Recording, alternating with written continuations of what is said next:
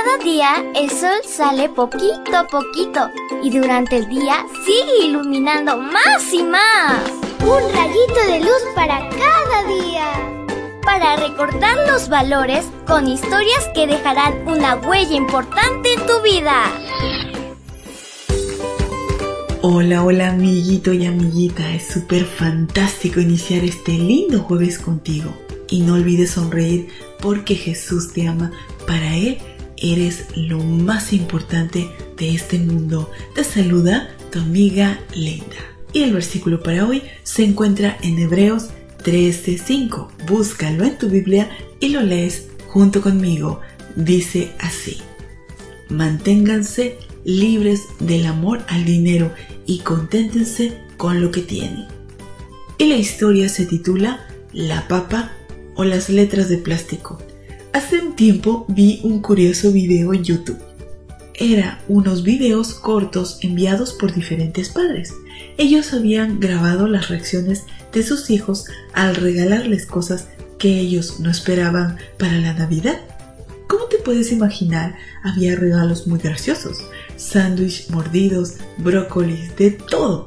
El video que más me sorprendió e hizo pensar fue el de dos hermanitos, Ambos tenían regalos bastante ridículos. Uno tenía una papa cruda y el otro tres letras de plástico.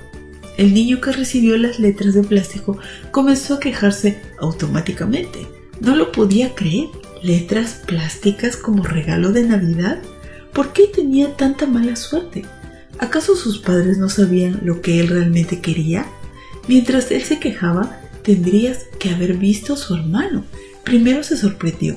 Sin embargo, luego parecía que nunca hubiera visto una papa en su vida. La levantaba en el aire y sonreía, como diciendo, qué afortunado soy, tengo una papa para mí solo. El momento crucial ocurrió cuando el niño de las letras de plástico vio cómo reaccionaba su hermano. ¿Qué crees que pasó?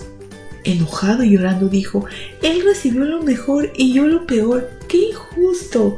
Mientras se iba, los padres preguntaron al niño de la papa si le gustaba su regalo. Sonriendo dijo, sí. De paso, ¿no te parece que tres letras de plástico eran mejor regalo que una papa? ¿Sabes? Me encantó ver la reacción del niño de la papa. Tanta gratitud y alegría manifestó que hasta convenció a su hermano con su actitud de que su papa era el mejor regalo aunque su primera expresión no fue de amor a primera vista por la papa, decidió ser feliz y estar agradecido por lo que tenía. En la vida todos hemos recibido regalos. Hay quienes han recibido más sin duda, tal vez una casa más bonita, más ropa, más juguetes. Otros han recibido una papa, tal vez menos juguetes, ropa no tan bonita, una casa sencilla, pero muchas veces la actitud de una persona cuenta más que lo que tenga. Sea que en la vida tengas las letras de plástico o la papa, muchas cosas o no, sé agradecido. Tu actitud y contentamiento frente a lo que poseas será el factor más importante para que seas muy feliz. Querido Jesús, en este día queremos caminar a tu lado, aprender a ser agradecidos por tanto que nos das y siempre tener una actitud positiva.